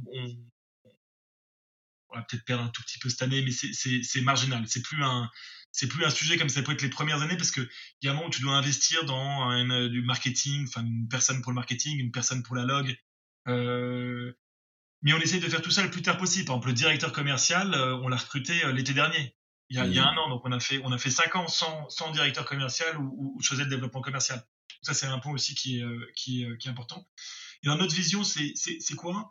Euh, Notre conviction, en tout cas, euh, je parle pour Italians Way Better, hein, la marque de, de, de, grande distribution, en tout cas. Euh, quand tu vas rentrer dans un supermarché, c'est des chiffres un peu grande masse, mais grosso modo, tu vas avoir 80-90% des références que tu vois qui sont la propriété d'une douzaine de groupes. Hmm. Ce que ça veut dire, c'est qu'il y a un moment où ton bargaining power, en face de la grande distribution, il devient nul hmm. quand tu es seul. Donc nous, à terme, c'est pas pour, euh, c'est pas pour aujourd'hui, mais à terme, on se dit qu'on a vocation à être accompagné par un industriel pour accélérer encore notre développement. Hmm. Le but en général sur ce style de bise, c'est euh, euh, d'arriver. Alors, les étapes de, chiffre d'affaires dans le, dans le food. La première chose, c'est la proof of concept, c'est 1 million d'euros de chiffre d'affaires. D'accord? Ensuite, à 3 millions d'euros, tu, euh, tu, tu montres qu'au-delà d'avoir montré qu'il y avait un concept intéressant, ce qui était nous notre cas il, y a, il, y a, 3 ans, le, quand on faisait 1 million, bah, en fait, tu dis c'est super, mais tout le monde te dit ouais, mais c'est super en, région parisienne, en fait. Euh, dans le reste de la France, ça pourrait pas marcher. Quand ensuite tu passes les 3 millions, c'est-à-dire que tu commences un petit peu à te développer en dehors de tes zones de confort. Et là, ça veut dire qu'on peut dire que ta boîte, elle est pérenne. Hmm. Elle est pérenne. Ta marque, elle est pérenne et ça y est, ton, ton, produit, il est installé.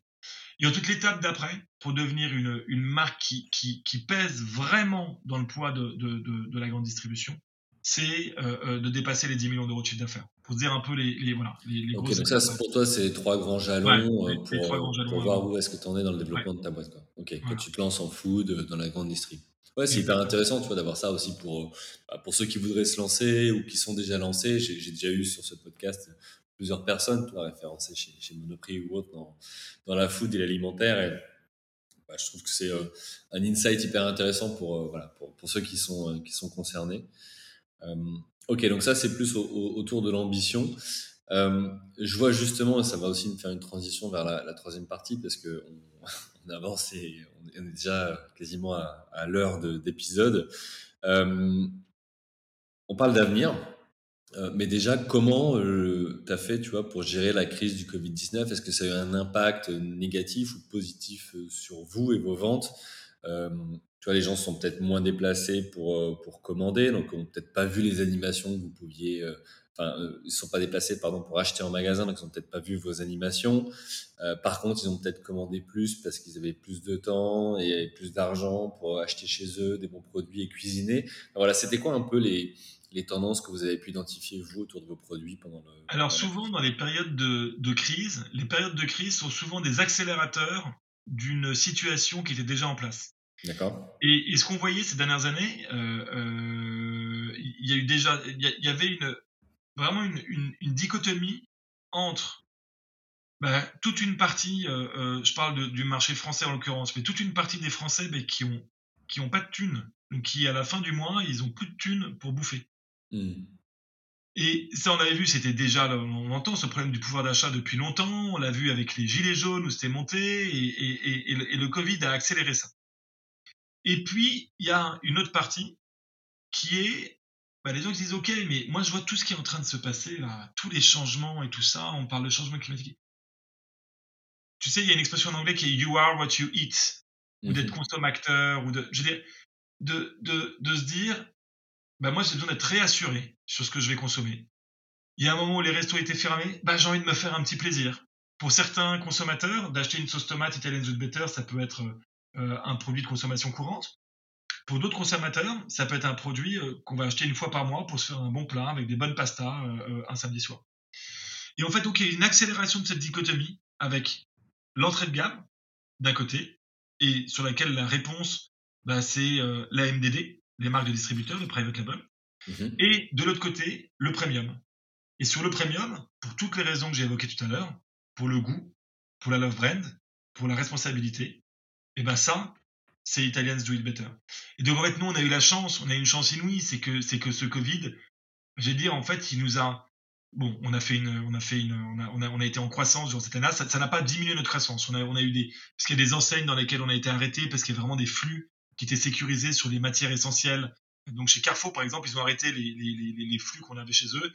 Et ils ont mis euh, la farine, euh, Ah oui, d'accord, pâtes ok. alimentaires, mais vraiment entrée de gamme pour avoir, voilà, vraiment d'avoir les gros flux, sécuriser la nécessités, production ouais. voilà, produits de première nécessité, le, le papier toilette, enfin tout ce dont on a parlé et les explosions de ces ventes-là qu'il y a eu durant cette période. Euh, donc l'un dans l'autre, c'est arrêté, mais on n'a on pas, on pas eu moins de croissance que les autres années.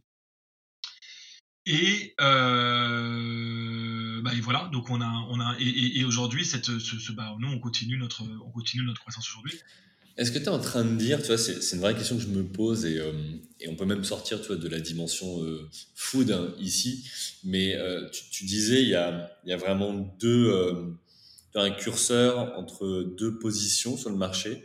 Tu as l'entrée de gamme avec la MDD, euh, plutôt orientée prix, euh, accessible, et puis de l'autre côté, tu as le côté vraiment premium avec bah, des produits plus, plus sains, fins, goûtus, peu importe. Euh, Est-ce que ça veut dire que dans notre, tu vois, euh, euh, monde actuel, il n'y a plus trop de place pour ceux qui sont un peu entre les deux Tu vois, c'est une vraie Bah, c'est question. une bonne question. C'est une, une, bonne question.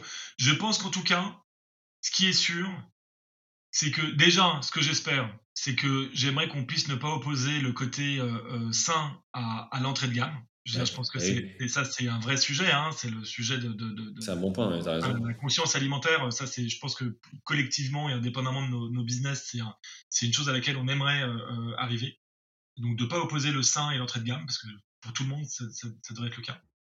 Euh, et ensuite, je pense qu'en tout cas, si tu n'es pas entrée de gamme et si tu te vends plus cher, on revient sur la notion de marketing sincère. Il faut vraiment que tu puisses le justifier. Hmm.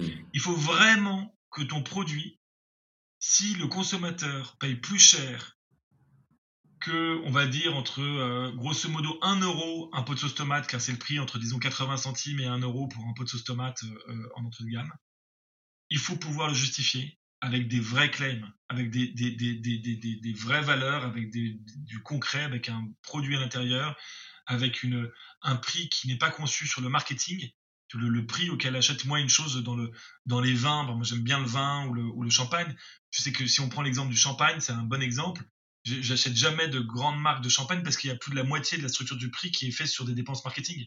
Hmm. Alors qu'une petite maison de champagne, tu vas avoir des choses merveilleuses euh, euh, et dans lesquelles bah, le prix, c'est le prix du produit, quoi. C'est ce que coûte le produit, quoi. Et nous, il est sûr que notre produit, la matière, avec tout ce que je racontais au démarrage sur la qualité euh, des produits et le goût de, nos, de, nos, de nos produits, bah, c'est un peu comme un train, un train compté 24 mois et un, et un, et un un- un. Les deux sont essentiels. On a besoin des deux. On va pas forcément consommer les deux pour les mêmes occasions. Mais à la fin, ça coûte pas la même chose à Mmh. produire. Donc, euh, alors, sans, sans faire un raccourci, mais c'est vrai que nous, c'est aussi une tendance qu'on voit, tu vois, chez, chez tous nos, nos clients, les marques qu'on peut, qu'on peut accompagner, ce côté. euh, euh, Peut-être qu'aujourd'hui, on est plus prêt à, à, à voir ce, ce côté marketing is bullshit. C'est ce qu'on peut entendre Mhm. parfois en disant, Mhm. Mais le marketing, c'est juste pour euh, arnaquer ou, euh, ou vendre plus cher. Euh, Ce que tu dis là, c'est intéressant parce que ça veut dire que euh, en gros, effectivement, si tu vends plus cher, il faut que ce soit justifié par euh, voilà, un réel procédé ou des produits, une qualité de produit ou autre chose, et pas juste maquiller quelque part un peu le produit. Euh, moi, je le vois, tu vois, une conviction profonde chez moi, c'est que effectivement, euh, le marketing, c'est pas des paillettes que tu mets sur un produit ou un service qui est pas bon. La base, c'est déjà d'avoir quelque chose de bon ou d'efficace en fonction de ce que tu vends. Et derrière, bah, tu peux le marketer et essayer effectivement de vendre un premium si, si tu apportes voilà, une vraie différence. Mais, mais, euh, mais, mais voilà, c'est ce qui nous pousse aussi, tu vois, nous en tant qu'agence, parfois de, de, de dire, bah non, on peut pas accompagner telle ou telle marque ou telle entreprise parce que on n'est pas réellement convaincu soit de la sincérité euh, de, derrière, soit euh, que ça apporte vraiment quelque chose de, de différenciant. Moi, je me permets de le repréciser parce que c'est un débat qu'on a là ouvert et qu'on n'avait pas préparé du tout. Et, euh, et, mais je pense que c'est important euh, pour tous ceux qui chercheraient à se positionner sur un marché, tu vois, parce que euh, l'écueil sur un moment donné de se dire, bah moi je veux pas être entrée de gamme, mais euh, je sais pas, j'ai pas la qualité ou je sais pas faire du, du, premium. Du coup, je me mets un peu entre les deux, puis bah, d'être un peu entre les deux, je suis nulle part. Et mm. donc avec le risque de de, de, bah, de toucher personne en fait. Donc ouais. voilà. C'est essentiel aujourd'hui pour se différencier, pour émerger. Quand tu lances ta marque, tu dois avoir un positionnement différenciant. Tu es, obligé, tu dois être différenciant. Hmm. Quel, que soit le, quel que soit le moyen d'y arriver d'ailleurs. Hein. Mais, mais tu dois être différenciant. Ok, bah écoute, très bien. Euh, pour finir, je propose qu'on parle un peu de, de l'ambition. Euh, où est-ce que tu vois euh, la marque dans, dans, quelques années? Alors, tu as, partagé un projet euh, de, pourquoi pas d'adossement à, quelqu'un d'autre, mais euh, c'est quoi la, vision, tu vois, pour la suite? Vous faites des sauces, vous faites aussi des pâtes, etc. Voilà, comment tu vois la marque plus tard? Alors nous, on a encore pas mal. Alors, déjà pour cela, voilà, nous notre ambition, vous l'avez sans doute compris, voilà, c'est d'arriver là dans les prochaines années sur un chiffre d'affaires aux alentours de 15 millions d'euros. Voilà, c'est ça l'objectif en termes de chiffres. Euh, en termes de, moyens, euh, nous aujourd'hui, on a une locomotive. On fait, on fait plein de produits. Je vais pas rentrer dans tous les détails maintenant, mais on fait pas mal de catégories de produits. On a une locomotive qui sont nos sauces. C'est la locomotive de la marque. Ensuite, sur les autres catégories, c'est les, les, wagons. Moi, j'ai toujours cette image-là aux acheteurs qui disent non, mais je vais prendre les pâtes, je vais prendre les trucs, je Déjà, on met la locomotive qui sont les sauces, puis ensuite on mettra les wagons de première classe, puis les wagons de seconde classe et les machins. Hmm. Euh, déjà, ce qu'on appelle la DM, la division numérique, c'est-à-dire le nombre de magasins dans lequel on peut être présent, on a déjà un gros, gros travail devant nous et on peut aller encore euh, se battre pour des référencements et aller chercher des magasins. Donc, on a déjà beaucoup d'enseignes et de magasins dans lesquels on doit rentrer. D'accord. Ça, c'est un premier combat. Ensuite, un autre combat qu'on a avec Patrizio, ça rejoint même au-delà du segment des sauces, c'est que si tu regardes les marques qui sont, euh, qui, ont, qui sont devenues des marques fortes, elles n'ont pas forcément réussi parce qu'elles faisaient plein de choses. Elles ont réussi parce qu'elles avaient une, deux, trois références qui étaient des stars. Mmh tu prends une, un groupe comme Ferrero, qui a une marque, le, le, le, projet incroyable en grande distribution, la plus grosse force de vente en France, des trucs comme ça le Nutella, alors après, je ne parle pas de, de, de, la composition du produit d'autres, mais ce que je veux dire, c'est qu'ils ont fait Nutella, ils ont une ref, une recette, ok, qui est dans quatre formats différents. Mmh. Mais c'est des ventes absolument démentielles. Et il y a beaucoup de groupes comme ça qui sont fait connaître sur la base d'une ou deux références. Donc nous, aujourd'hui, on a deux références qui cartonnent. Là, on lance des sauces au fromage dont on parlait euh, euh, euh, tout à l'heure.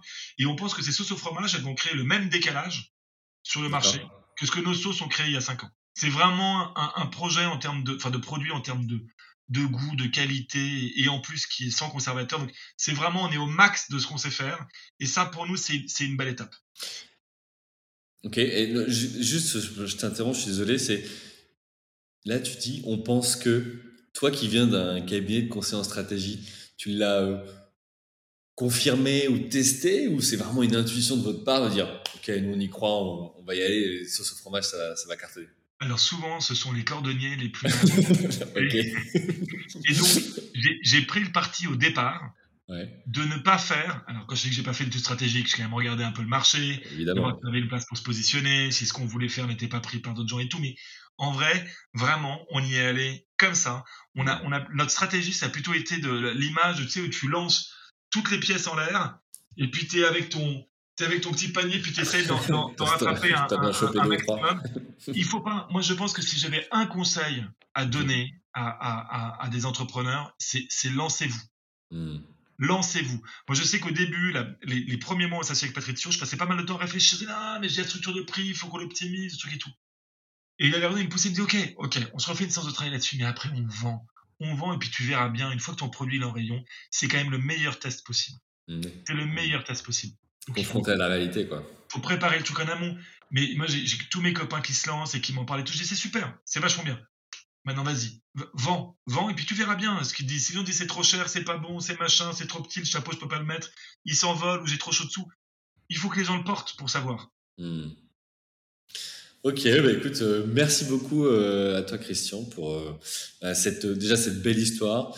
moi, ce que je retiens, tu vois, c'est vraiment déjà une rencontre entre bah, deux gars passionnés de, de bonne bouffe et qui se disent tiens en plus on est complémentaires un de la pub un du conseil en stratégie.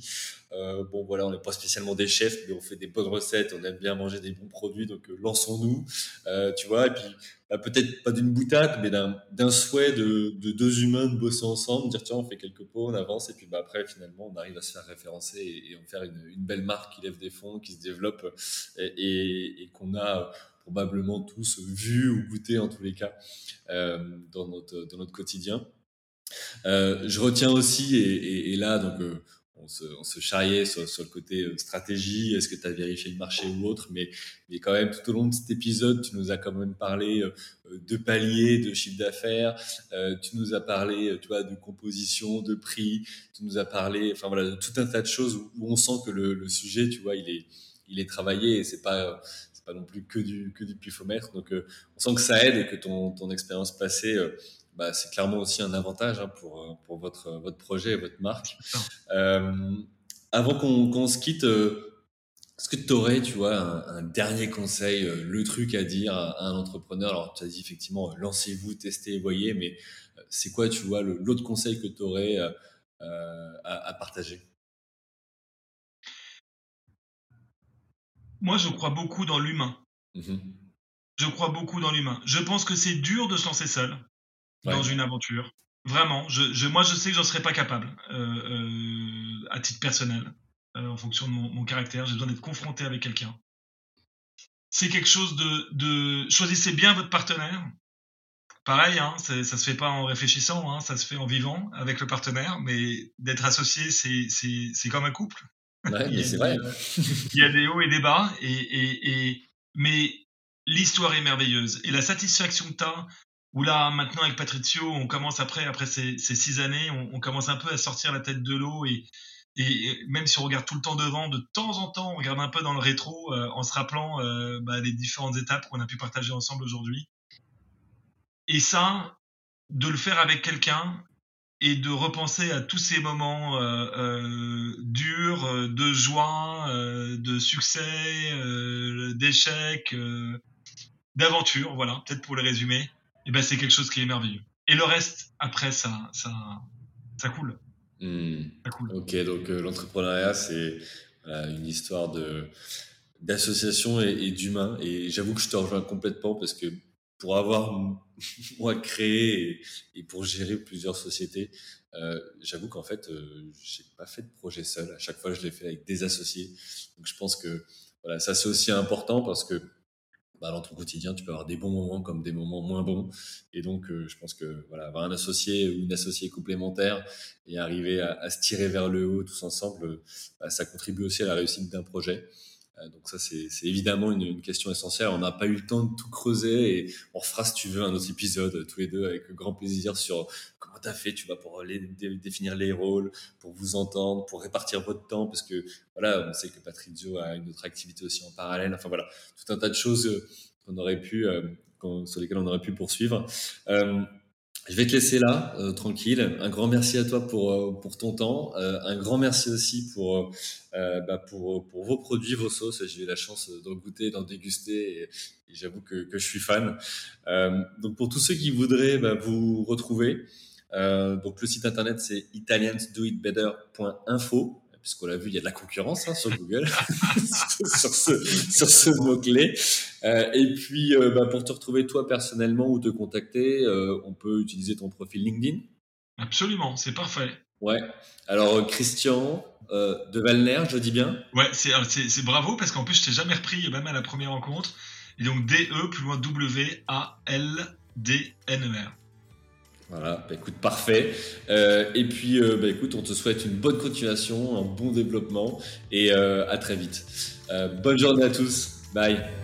Merci à vous, chers auditeurs, d'avoir suivi l'épisode jusqu'au bout. Si vous êtes arrivé jusqu'ici, c'est que le podcast vous a plu. Alors, pour nous aider à continuer, rendez-vous sur votre plateforme d'écoute de podcast préférée et laissez-nous un avis 5 étoiles avec un commentaire positif ou un message pour notre invité du jour. Parlez du podcast autour de vous, c'est le meilleur moyen de nous aider à vous proposer du contenu de qualité. C'en est fini pour aujourd'hui. Un grand merci à vous et à la semaine prochaine.